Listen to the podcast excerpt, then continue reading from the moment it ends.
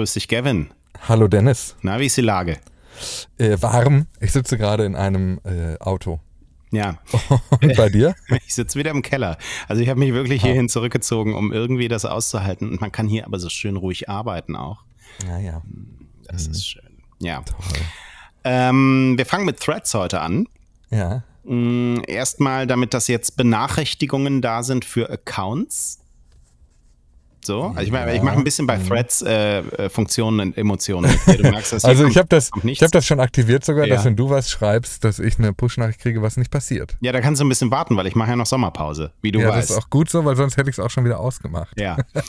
Ich habe nur ein kurzes Hallo Welt äh, äh, gepostet, um äh, den Account an den Start zu bringen und das, das war es jetzt erstmal. So. Ähm, und Adam Mosseri sagt, ähm, war so ein Ansturm in den ersten Tagen, dass sich das Team voll und ganz darauf konzentriert habe, die Lichter am Leuchten zu halten, Fehler zu beheben und jetzt wollen sie anfangen, die offensichtlichen, offensichtlich fehlenden Funktionen zu äh, priorisieren. Mhm. Und was gehört dazu? Er schreibt ein Following-Feed, den Mhm, wünschen wir uns alle. Der Ja. Edit-Button, oha, Das ist wirklich, ist wirklich krass. Aber äh, ich habe mir gedacht, als ich das gelesen habe, dass das eine, ähm, also man muss natürlich zu anderen Fediverse Activity Pub äh, Netzwerken aufschließen. Und bei Mastodon hast du den ja auch, ne? ja.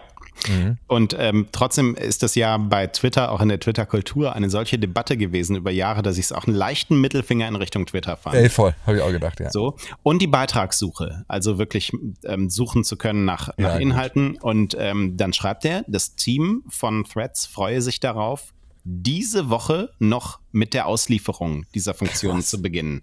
Das, die sind, glaube ich, alle so krass auf, auf Adrenalin gerade. Da ist einfach komplett Zucht drauf. Die seit sind, sechs, sechs Tagen nicht geschlafen. ja, genau. Ja. auf den Tellern liegt Kokain, Red Bull-Dosen, Kaffee, alles. Die ballern Ja. sich alles rein, sind einfach nur komplett im Thread-Wahn. Ja, das ist eine, das ist eine Fuck Around Energy äh, mit Red Bull und der Chef ist in der Stadt. Der, der Chef macht mit. Das ist ja das Wilde. so. Ähm, und dann hat Taylor Lawrence einen Screenshot äh, gepostet von Instagram. Ähm, tatsächlich mit dort Trending Topics in den Suchanfragen. Und ähm, sie sie führt das jetzt auch noch in Zusammenhang mit Threads, ob wir wohl da schon vorweggenommen die Funktion dort auch sehen. Sah ganz gut aus, fand ich. Mhm. Also du klickst oben auf Suchen und darunter sortieren sich dann so die aktuellen Trending Topics, um direkt drauf zu klicken. Finde ich mega, finde ich mega cool. Also äh, freue ich mich drauf, wenn das kommt. Und wir haben noch ein Und zwar bisschen. sowohl bei Instagram als auch bei Threads, als auch, ja, weiß nicht, wo das noch kommen könnte. Und wir haben noch ein bisschen im, im Newsfeed von äh, Threads geguckt, was gerade so empfohlen wird. Also neben so den, den random verifizierten Promis und so, die mir da untergespielt werden. Weißt du, was ich beobachtet habe? Eine, also eine, es gibt bei Facebook doch so diese Accounts, die so, ähm, äh, wie, wie, wie, wie nennt man das denn? So kitschige Bilder teilen Mhm. und, so weiter. Manchmal Nachdenkliche mit so, Bilder mit Sprüche. nachdenkliche Bilder mit Sprüche so und das Ja. gibt's ja auch in Erweiterungen, ähm, welche die einfach immer nur so schöne Bilder teilen oder so, was ja auch okay ist, kann man sich so als eine, sa- sagen wir mal, eine Farbe an Inhalt seinem Algorithmus ja auch so beimischen. Mhm. So, manchmal habe ich das ganz gerne, folge dann irgendwelchen Accounts so, die mir irgendwelche Bilder aus Kanada ab und zu mal da reinspielen. Ähm, und bei, bei Threads ist mir aufgefallen, Das ist übrigens auf jeden Fall ein Generationenunterschied. Weil mir werden nie schöne Bilder aus Kanada angezeigt. Und ich freue mich auch nie drüber. Nee, doch, aber also Ja, ich, ich habe dann gezielt gesagt, äh, möchte möchte ich sehen zwischendrin. So, und was mir aber bei Threads aufgefallen ist, da gibt es so eine Reihe von Accounts, die darin immer wieder auftauchen mit so ganz offensichtlichen ähm, KI-Inhalten. Also ist zum Beispiel ein Account dabei mit so Orten, wo es regnet. Immer zu viel Regen, immer so eine leichte Kamerafahrt dadurch, wo, wo ich so denke, das kann nicht sein, das ist auch nicht echt. Da gibt es zum Beispiel eine so eine Steilklippe, die da gezeigt wird und aus dieser Klippe ragen so kubusförmig so die Schlafzimmer von irgendwelchen Apartments raus und so. Und drumherum regnet es und dann ist so eine leichte Kamerafahrt. Und das ist alles, ähm, gibt auch einige mit Bildern einfach nur so, aber alles so KI-generierte Inhalte von Orten, die alle zu krass aussehen. Habe ich m, überhaupt nicht wahrgenommen bei mir. Ja. Könnte aber auch daran liegen, dass auch da wir einfach ein unterschiedliches Nutzungsverhalten bei ähm, Instagram generell an den Tag gelegt haben bislang. Dass das Also- übernommen wird, ja, ja. Mhm. Ja, genau, weil bei mir ist es tatsächlich super viel trashiger Meme-Content und vor allem auch so, und das, äh, da ärgere ich mich dann fast, da werde ich, da werde ich richtig, da habe ich Gefühle. Vor allem werden mir so, ähm, so Bilder angezeigt, die vor zehn Jahren schon mal durchs Internet ge- gegangen Ja, sind. ja. Ähm, ich habe dazu sogar letztens geschrieben, weil ich dachte, das wäre die Erfahrung. So wie aus der haben. Familien-WhatsApp-Gruppe. Ja, Ja. genau solche. Da habe ich geschrieben, Threadclaw ist kein Kavaliersdelikt, weil auch einfach alle Leute gerade so, ähm, so alte Witze nochmal neu aufbereiten und alle anderen das einfach kopieren und auch posten. Und da frage ich mich doch, Leute, ist nicht irgendwann mal, also hatten, haben wir nicht, waren wir nicht mal weiter? Aber ich habe das Gefühl, bei Threads sind wir gerade wieder ganz am Anfang. Also das Internet ist repeating gerade im, äh, im Threado, Threadiverse. Ähm, und dementsprechend, ich bin gespannt, wann wir da jetzt äh, die Glücksnuss erleben. Oh mein Gott. Direkt nachdem wir eine Runde Farmville gespielt haben. Oh, sehr gut, ja. Also ich, mh, also der Begriff trashig, der trifft es, glaube ich. Ich fand das unheimlich trashig und ich weiß nicht, wie viel Wert das sozusagen äh, auf das Image von Threads spielt, wenn man solche Accounts dann auch zu Beginn irgendwie so sieht. Ich habe ähm, den Eindruck, da gibt es einfach auch schon ein paar Accounts, die jetzt schon so richtig an so billigen Growth-Tricks für Threads machen. Growth-Tricks für Threads. Äh, müssen, wir müssen das irgendwann mal für die deutsche Sp- Sprache an- Anti-TH. Wachstumstrick. Meine Güte. Ist nicht viel einfacher. Äh, Ja, so, also die, die das schon ganz gut beherrschen jetzt, das Game auch auf Threads. Ja. Ja, und also wie gesagt, alles, was gerade viel Interaktion erzielt, ist offenbar gerade der ähm, Reichweitentreiber dort. Und das machen halt Leute um mich herum sehr viel. Auch so offensichtlicher ähm, Interaction-Bait, so von Fragen, die wirklich jeder beantworten kann, bis hin zu persönlichen Einschätzungen, steile Thesen, äh, das Wegla äh, den, den alten Buzzfeed-Trick vom Weglassen einzelner Punkte in einer Auflistung, um möglichst viele Interaktionen zu erzielen. Also da kommt gerade alles zusammen. Finde ich, ähm, finde ich aufregend und frage mich aber, wann Instagram, die ja immer so, oder Meta generell, die ja immer relativ gut darin waren, früher oder später solche Clickbait, Interaction-Baitings zu erkennen, wann sie hier einen Riegel vorschieben. Weil, also bei Facebook gab es da immer solche Tricks, die irgendwie, also ich weiß noch, als Videos deutlich besser performt haben als Bilder und die Leute angefangen haben, Standbilder bei ähm, Facebook als Video hochzuladen, über die so kleine Vierecke, transparente Vierecke gewandert sind, damit sich jede Stelle im Video einmal bewegt hat. Und ja, und und immer wenn es zu gut funktioniert hat, äh, hat Facebook dem so algorithmischen Riegel Genau. vorgeschoben, damit nicht irgendwann so der ganze Newsfeed ist wie so ein Jahrmarkt und jedes Ja, genau. Posting schreit wie so eine Bude, kommt zu mir. Ja. Genau, und jetzt frage ich mich, wann das passiert äh, bei, bei Threads, ähm, um dem so ein bisschen entgegenzuwirken. Ich glaube, das passiert schneller, als wir glauben. Das glaube ich auch. Ähm, wie kommen wir rüber? Also die, die Plattform ist definitiv eine spannende, gerade bei allen kritischen Aspekten, die wir hier auch im Podcast immer wieder besprechen. Ähm, ihr, ihr kennt den Fedi Finder vielleicht von Luca Hammer, der eure Twitter-Umgebung nach Menschen, Accounts durchsucht, die auch schon im Fediverse unterwegs sind. Der also im Grunde bei allen möglichen Accounts scannt, ob sie auch Links enthalten zu äh, verschiedenen Profilen und jetzt auch Links sucht zu Threads-Profilen. Ja. Finde Ähm, ich, find ich mega gut, vor allem wie Luca super. da einfach auch sich sofort einen Weg überlegt hat, wie das sinnvoll funktionieren kann. Also es Ja. werden alle Instagram-Links und Instagram-Handle-Erwähnungen in Twitter-Bios und Twitter-Links gescannt. Mhm. Er hat aber selber auch gesagt, er weiß nicht, wie lange diese API da noch funktioniert, also schnell nutzen war sein Vorschlag. Ja, es ist experimentell, hat er dabei geschrieben. Übrigens Ja. mir auch noch aufgefallen, das ähm, war mir äh, noch gar nicht untergekommen. Blue Sky-Konten werden auch gecheckt. Ähm, Mega, ja. So. Ja, mh, Website Planet äh, hat 30 Marken untersucht, die sowohl bei Twitter als auch bei Threads Konten hatten, auf beiden Plattformen denselben Beitrag veröffentlicht haben und 87 Prozent mehr Engagement für die Beiträge auf Threads gerade im Vergleich Boah. zu äh, Twitter. Und ähm, übrigens sogar Elon Musks eigene MitarbeiterInnen nutzen gerade zum Teil lieber Threads als Twitter. Das, lass das nicht Elon Musk erfahren, die werden sofort entlassen. Ja, also äh, The Daily Beast hat ähm, 133 aktuelle Twitter-MitarbeiterInnen ausgemacht, die ähm, das in ihrem LinkedIn-Profil stehen haben und äh, rund 30 von ihnen waren wohl schon bei Threads angemeldet und haben so Dinge geschrieben wie, ich könnte dafür gefeuert werden, aber ich arbeite bei Twitter und habe es nie wirklich benutzt. Threads ist einfach besser. Ähm, ich werde nicht lügen, die Anmeldung war wirklich gut, schreibt einer übers Onboarding. Oh. Ein paar machen sich auch über Elon Musk lustig. Ähm, das fand ich interessant zu lesen. Da, das ist super interessant. Ähm, und also ich habe dir das ja vorher auch schon gesagt. Ich weiß, er hatte das erst für Satire gehalten, weil das so hm. Ähm, so ein, aber wir haben gecheckt, es ist offenbar kein satirischer Beitrag, sondern es sind gestandene JournalistInnen, die diesen Text da recherchiert haben. Und ich stelle mir die Recherche, der Recherche auch so spannend vor, wenn du dich halt hinsetzt und all die Namen erstmal scannst, mhm. guckst, arbeiten die bei Twitter, okay, haben die einen Instagram-Account, okay, sind die bei Threads. Das ist ja mega aufwendig. Um diese 133 Leute zu finden, hast du wahrscheinlich 1000 Leute gescannt. Und äh, das finde ich schon sehr, ähm, äh, also erstmal Hut ab vor dieser Leistung und das Ergebnis halt Wahnsinn. Also das gefällt mir wirklich außerordentlich gut, dass es da jetzt so einen Run to Threads gibt. Und ja, sie können dafür gefeuert werden und machen es nicht. Das, äh, trotzdem ist geil.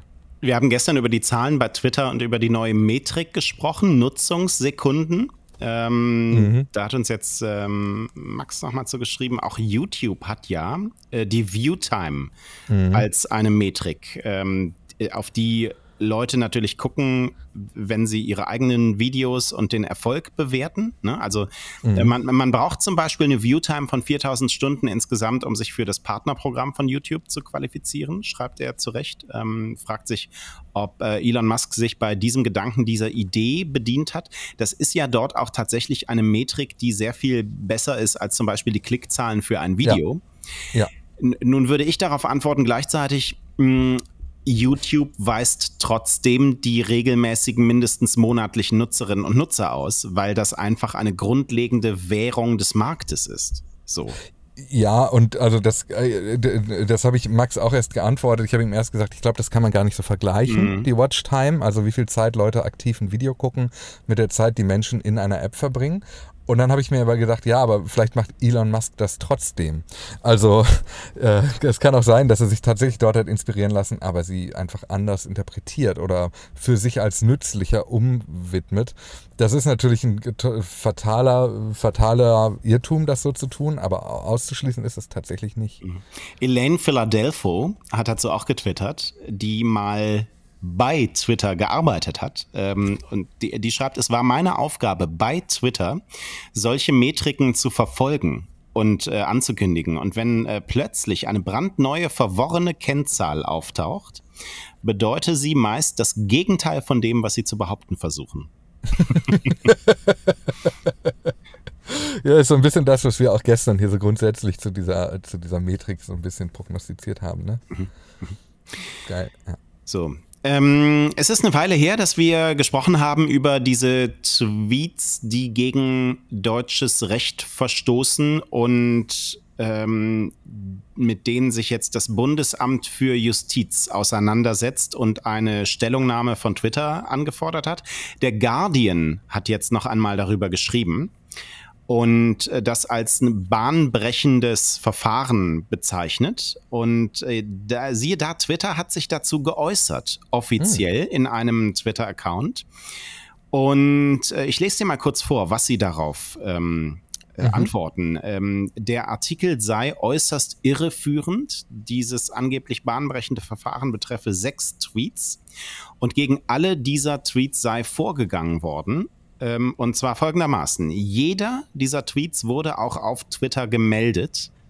Und zwar mit Hinweis auf Verstöße gegen die Nutzungsbedingungen. Die Systeme von Twitter hätten automatisch erkannt, dass alle sechs Tweets auch problematisch waren. Und äh, Twitter habe sofort die Reichweite aller sechs Tweets eingeschränkt. In Klammern weniger als 100 Impressionen pro Tweet.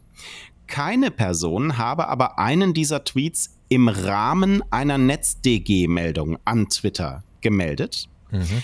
Und nachdem dann ähm, diese, dieser Hinweis eingereicht wurde, eine Compliance-Prüfung ausgelöst worden sei, wurden in Deutschland vier dieser Tweets blockiert und zwei wegen Verstößen gegen die Nutzungsbedingungen entfernt. Das ähm, ist der erste Teil dieser Stellungnahme. Da würde ich darauf antworten, es sind ja erstmal nur sechs Tweets, die in einem ersten Schlag genutzt wurden. Meines Wissens liegen da im Hintergrund noch sehr viel mehr. Mhm. Ähm, und deswegen ist das ein bisschen mh, mm, durchsichtig von Twitter, sich jetzt nur auf diese sechs Tweets zu beziehen, weil die ja, sagen wir mal, Pass pro Toto für das Grundproblem der Plattform stehen. Mhm. Ähm, so, und dann gibt es einen zweiten Teil dieser Stellungnahme. Ähm, der Guardian zitiert auch zwei weitere Berichte, die Twitter irreführend nennt. In einem Bericht werde behauptet, Tweets mit antisemitischen Beleidigungen würden auf Twitter seit der Übernahme zunehmen. Die Wahrheit sei, schreibt Twitter, dass die Anzahl der Nutzer-Impressions antisemitischer Beleidigungen zurückgegangen sei sowohl insgesamt als auch pro Tweet. Darüber haben wir auch schon öfter gesprochen. Ne? So mhm. dieses äh, Vorgehen, keine Content-Moderation mehr, sondern stattdessen KI-gesteuert Reichweiten einschränken. Ja. Ähm, so, und der andere Bericht darin werde behauptet, dass Twitter bei 99 Prozent der äh, Hate Speech Inhalte von Twitter Blue Abonnentinnen nicht reagiert habe. Diese Zahl nennt Twitter offensichtlich falsch. Moderationsentscheidungen würden ohne Rücksicht auf den Twitter Blue-Status eines Nutzers ähm, äh, getroffen. Da finde okay. ich ganz interessant, dass ähm, hier jetzt die Argumentation plötzlich ganz anders läuft. Ähm, da redet Twitter plötzlich über Moderationsentscheidungen. Ja. Äh, während es bei anderen Punkten über die Einschränkung von Reichweite spricht. Und gerade bei den Twitter Blue-NutzerInnen ist es ja die zusätzlich gepushte Reichweite, die auch ein Problem ist. Und diesen Punkt ähm, umschifft Twitter hier in dieser Stellungnahme. Ja, ich finde es erstmal interessant, dass es eine Stellungnahme gibt. Ja, da habe hab ich übrigens gedacht, wenn es die jetzt so gibt, wenn das jetzt so getwittert wird, mhm. dann muss es dafür ja eine äh, Grundlage geben für so einen Text. Ja. Ähm, vielleicht fragen wir noch mal beim Bundesamt für Justiz, ob die Stellungnahme mittlerweile da ist. Oh, mach das gerne mal. Ja. Wir, wir, du kannst ja auf dieselbe E-Mail nochmal antworten. Und jetzt? Ja. ähm, also erstmal finde ich es grundsätzlich spannend, dass Twitter sich plötzlich ähm, genötigt oder imstande oder auch äh, bereit fühlt, auf so etwas äh, zu antworten oder zu reagieren. Das zeigt doch einen kleinen Kurswechsel, der vielleicht auf die Arbeit der neuen CEO äh, zurückzuführen ist. Ähm, sicher bin ich mir natürlich nicht, aber Sowas haben wir zumindest seitdem wir diesen Podcast hier machen nicht erlebt, dass es eine Stellungnahme von Twitter Ja, gibt, wir hatten vor Fall. zwei Wochen mal den Fall, dass irgendwo ein Sprecher von Twitter zitiert wurde. Du erinnerst dich vielleicht? Ja. Also ähm, man, man merkt so ein paar kleine Signale, ja. ähm, von denen man denkt, ach guck mal. Ja. Mhm, geht ja dann doch. Ähm, für diesen einzelnen Fall, also ehrlicherweise fehlen uns da so ein bisschen, glaube ich, die, die näheren Insights. Ne? Also und ähm, äh, dem, dem Guardian war es, glaube ich, äh, dann ja vermutlich auch. Also wir wissen nämlich genau nicht, wie diese Moderationseingriffe, von denen Twitter da spricht, aussehen. Wir wissen nicht, wie dieses KI-Verfahren tatsächlich aussieht, von dem immer wieder nur gesprochen wird. Ähm, vielleicht hat Twitter hier einfach ein bisschen auch Glück gehabt, dass diese sechs Tweets jetzt eben vom Guardian auch gezielt rausgepickt wurden, um hier ähm, äh, für etwas zu stehen. Und Twitter Gott sei Dank sagen konnte, die wurden uns gemeldet und die hätten wir sowieso erkannt. Ähm, zur Wahrheit gehört da aber auch, nichts davon können wir tatsächlich von außen überprüfen. So. Ja. Wir haben gestern über Suck is a Kack gesprochen, den Tweet mhm. von ähm, Elon Musk. Da hat Awa Madavi im Guardian nochmal etwas Interessantes geschrieben. Zuerst mal ähm, beschreibt sie den Begriff als Slang für einen schwachen Mann mit progressiven Ansichten mhm. ähm, und führt dann ein wenig aus, äh, was am Ende zu einer Frage führt, die ich ja auch äh, schon öfter hier mal äh, gestellt habe. Also erstmal schreibt sie, der Begriff ist 2014 während Gamergate wiederbelebt worden. Eigentlich ein Oldschool-Begriff, in rechten Foren dann wieder aufgetaucht. Ähm, und dann 2016 hat er nochmal einen Push bekommen in einem Messageboard bei Reddit, ähm, The Donald ähm, wo Mitarbeiter von Donald Trump angefangen haben, es zu benutzen. Ähm, mhm. Steve Bannon hat ihn auch mal eingesetzt und dann ging es ein bisschen Richtung größerem Mainstream. Ähm, mhm. Und sie schreibt, auch wenn es sich nicht um einen Begriff handelt, der direkt mit weißer Vorherrschaft, White Supremacy, ähm, verbunden ist, ähm, er hat rassistische und antisemitische Konnotationen angenommen. Äh, sie zitiert oder nennt einen Sprachwissenschaftler, der auch sagt, es sei ähm, innerhalb so dieser antisemitischen Great Reset Verschwörungstheorie auch mhm. mitunter ein Code, dieser Begriff. Ähm, und stellt dann die Frage, hat Elon Musk hier gescherzt, als er Mark Zuckerberg so nannte, mit äh, sozusagen Rückbezug auf einen Begriff, der so in seinen Kreisen mal vorkommt, oder war es schlimmer als ein solcher Scherz? Ja, also mhm. die Frage, die uns bei Elon Musk ähm, häufiger umtreibt, ist, dass äh, so ein Ergebnis der Kultur, in der er sich herumtreibt, ohne das damit relativieren zu wollen, ja?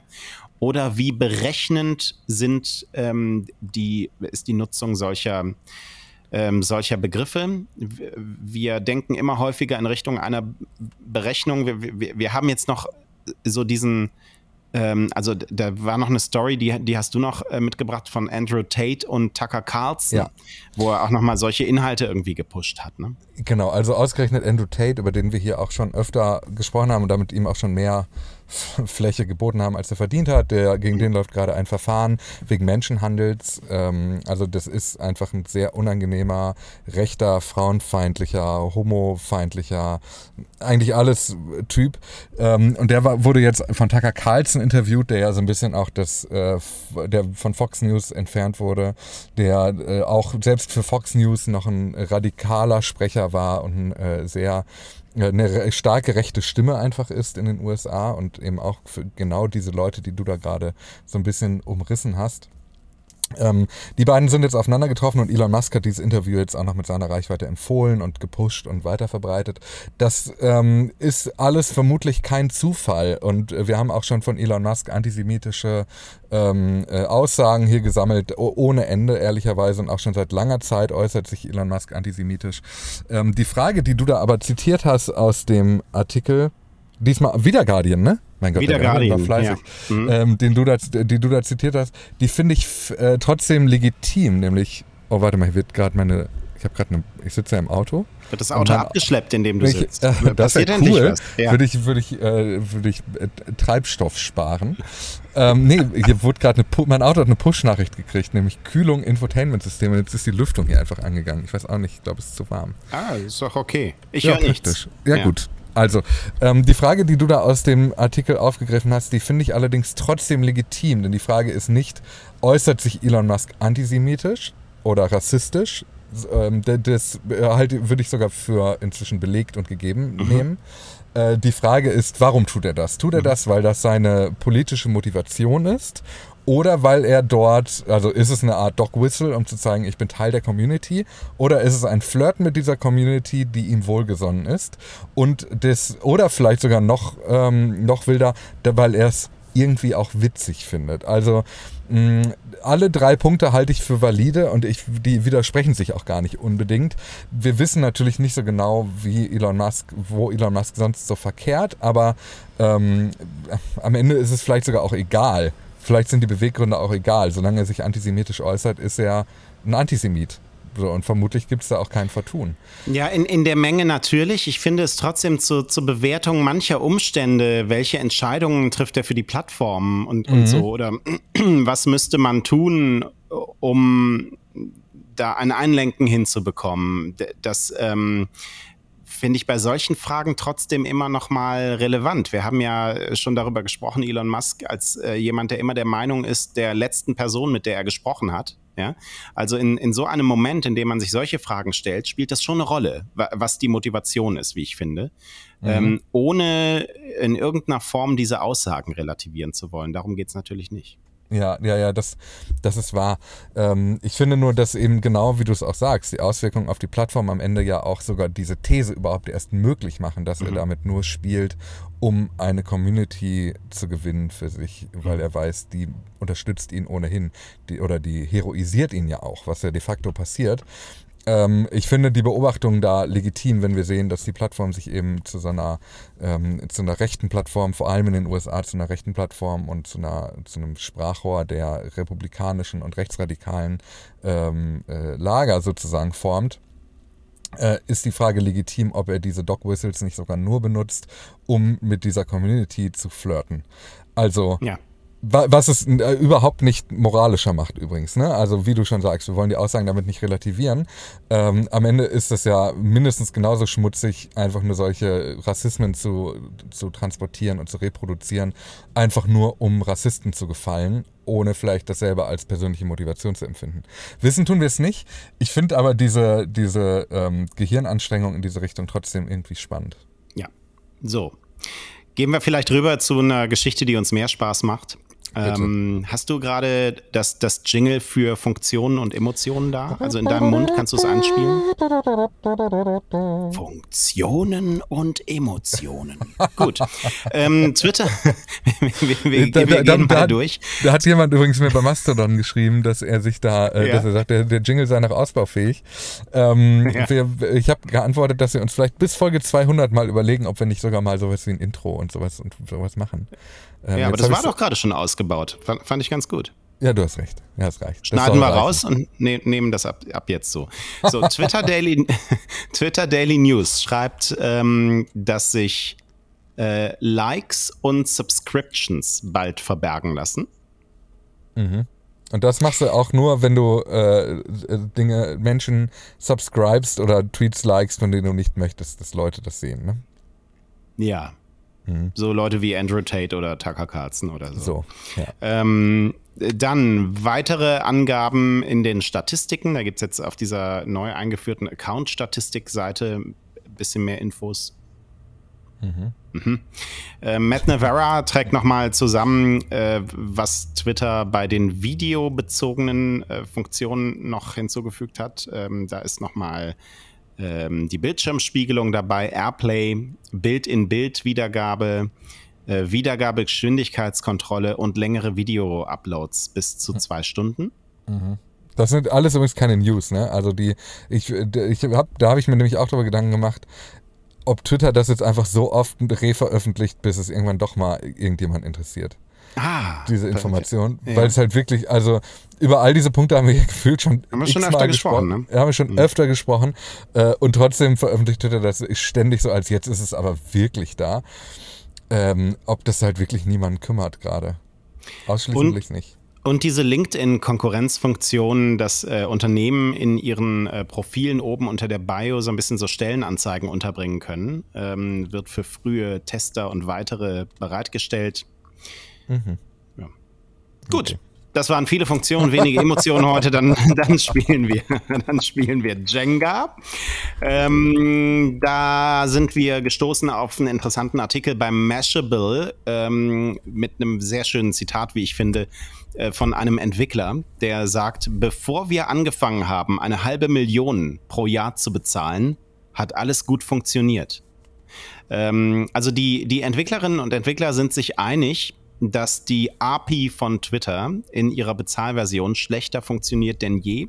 Nach fast 13 Jahren stabilem Betrieb, Mashable zitierte aus einem privaten Chat von Entwicklern, ähm, und äh, die schreiben, dass äh, zum Beispiel die Apps, die sie bauen, fälschlicherweise äh, von der API immer wieder abgekoppelt werden oder aus der API-Plattform von Twitter entfernt werden, ohne erkennbaren Grund. Einige haben das seit April, also seit diese kostenpflichtigen äh, API-Zugänge eingeführt äh, worden Mhm. sind, fast jede Woche erlebt. Äh, hatten dann auch Probleme, wenn ähm, eine plötzliche Änderung der Tarifgrenzen eintritt, also ähm, sie das irgendwie häufiger nutzen und so weiter. Ähm, dann wird immer wieder die Kommunikation unterbrochen zwischen ihrer App, die sie programmieren, und Twitter. Und die größten Probleme scheinen so Änderungen zu sein, die absichtlich eingeführt werden, aber ohne Rücksicht auf die Entwickler, ähm, die speziell für eine bestimmte Funktion in der API bezahlen.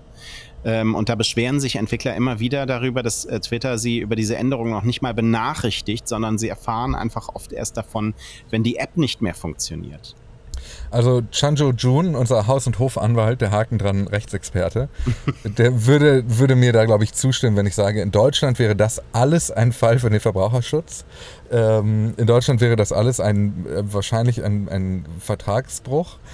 ähm, wenn du einfach eine, eine, Funktion, die früher übrigens kostenlos war, jetzt bezahlst und sie das nicht hält, was sie verspricht.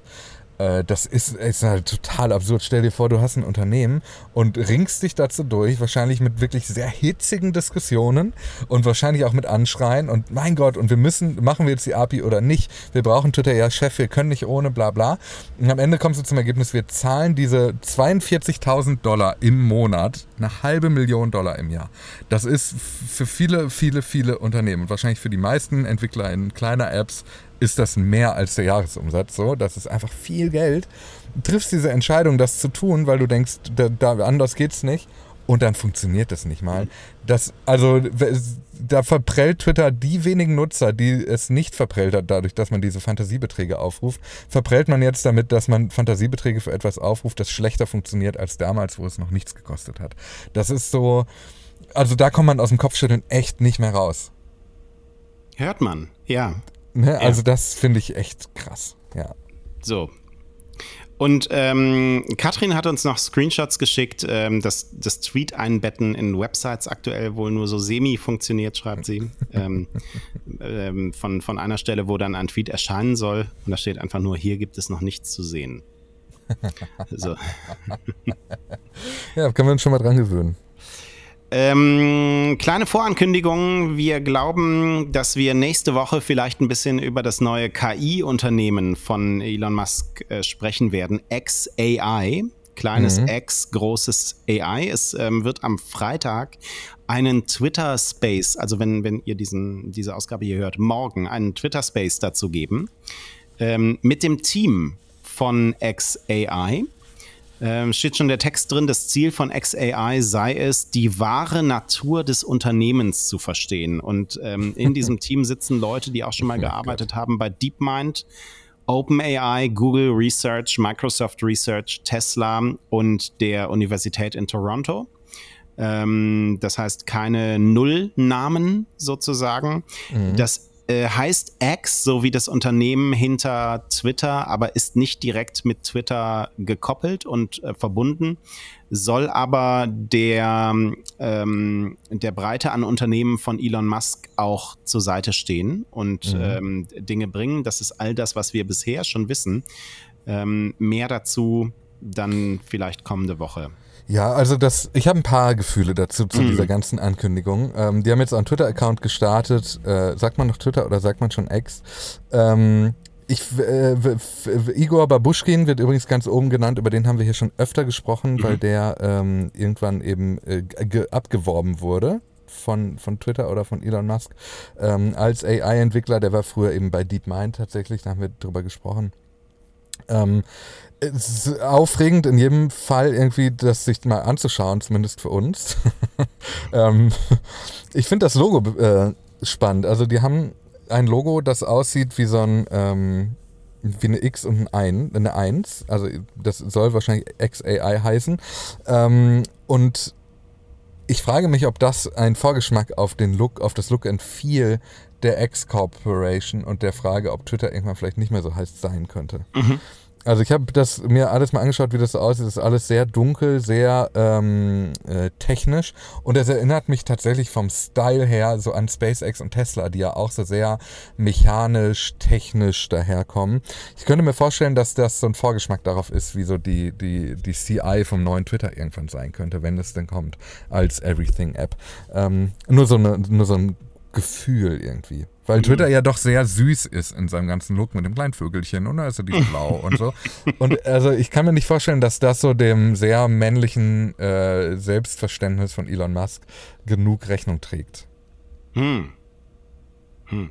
Ja. Ganz, äh, ich habe mir, also wie du merkst, ich habe auf völlig andere Dinge geachtet. Es ist wie, wenn wir beide zusammen ein Auto kaufen müssten und du sagst, krass, sechs Zylinder und ich sage, ja, aber die Farbe ist schön. ja, exakt, das ist es.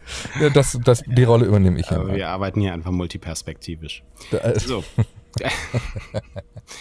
ähm, das war's für heute. Ja, neue Perspektiven gibt es dann morgen. Bis morgen. Bis morgen.